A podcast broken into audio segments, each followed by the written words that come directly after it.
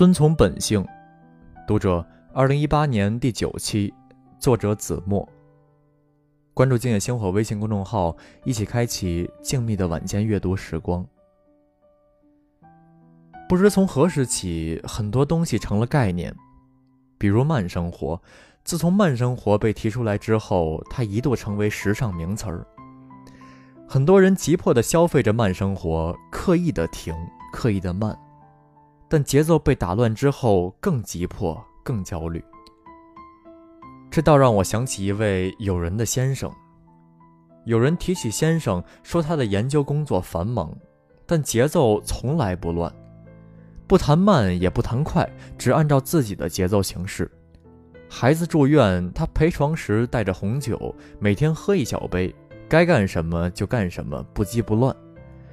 开车去外地，到了午睡时间。他找个服务区停下，小睡一会儿再走，也不着急赶路。有人说，以前先生在大学教书，他们一家人都习惯午睡。周末有时一觉醒来，发现天都黑了。每每想起他说的场景，总让人乐不可支。按自己的节奏过日子，这倒真比刻意强调慢生活强多了。只是跟随自己的节奏，任何时候都不乱。这样往往更有效率，而且当一些节奏变成日常的时候，便没有了慢生活这一说。慢生活往往只是个概念，是概念便容易附着些什么，真成了概念，也就离无趣不远了。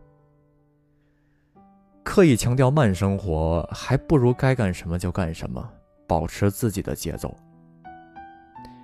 再比如断舍离，这好像也成了概念。这个概念有时候到了一个偏颇的地步，比如有一个电视剧叫《我的家里空无一物》，但是想想，真要是空无一物，这种生活有意思吗？真正的断舍离不是说什么都不要，而是有选择、有放弃、惜物而已。我理解的断舍离是买一件东西是因为真心喜爱，自己真的需要。而不是因为虚荣心，或是认为别人拥有自己也得拥有。一位台湾作家这样描述他的家：“我很少去想什么理想的样子，我很爱我窄小、狼狈、破破烂烂的家，我爱我的家人。”断舍离其实与物质不相干，还是在心。如果内心密不透风，空无一物也没有用；如果内心清简，美物未尝不是一种锦上添花，使人乐在其中。养生也是一个近些年来特别火的概念化名词，其实它无非就是指吃什么、走多少步，快步还是慢步。曾有人说散步没有用，要快步走才能锻炼。可是对于我这个很享受散步乐趣的人，连这点快乐都要牺牲，那还有什么意思？个人的体质都不一样，养生的方法对有些人有用，对有些人也许无用。我又想起一位很有活力的友人，他说：“忙就是养生。”他能干，喜欢做事情，过得很充实。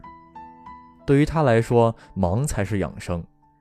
他说，他的有些亲戚今天听到别人说吃绿豆健康，他就吃绿豆。明天听有人说吃红豆好，他就改吃红豆。他觉得他们才是活得最不健康的，整天这么紧张的活着，再健康又有什么意义？一个人的精气神儿才是更重要的。正如另一位友人主张，心情好就是最好的养生。还有家教，此教育非彼教育，这是被概念化的教育。很多焦虑的家长把教育当成一个生硬的名词，认为去外面培训就是教育。我觉得良好的家庭氛围才是最好的家教。一个和谐、安宁、懂交流的家庭，教育出来的孩子不可能差到哪儿去。前两天，一位友人写了一些关于失眠的文字，看得我直乐。他说自己是容易失眠的人，失眠就吃安眠药吧。至于副作用，比起睡一个好觉或是内心纠结，都不值得一提。人到中年，得学会携带问题前行，与不那么如意的事情共同生长，尽量让自己不太正常，少去纠结，真是可爱的人生态度。懂的人都会会心一笑吧。很多概念只是概念，却容易扰乱人的耳目。万事还是要依性情而往，遵从本性。如果你是外冲型的性格，尽管冲吧，因为这样会让你更快乐。如果你是内敛型的，那么就守住内心，往深处走，因为这样才能让你心生愉悦。文章摘自《羊城晚报》，二零一七年十月十九日，勾奔图。您刚刚收听到的是由静夜星火为您演播的《读者》。如果您喜欢这篇文章，不要忘记点赞、订阅、转发，您的鼓励就是星火进步最大的动力。获取文章电子版，欢迎关注静夜星火微信公众号。名字就是静夜星火。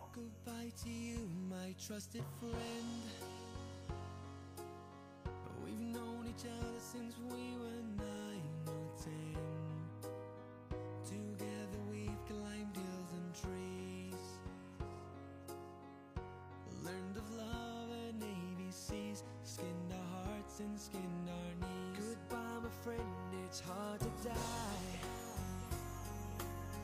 When all the birds are singing in the sky. Now the spring is in the air.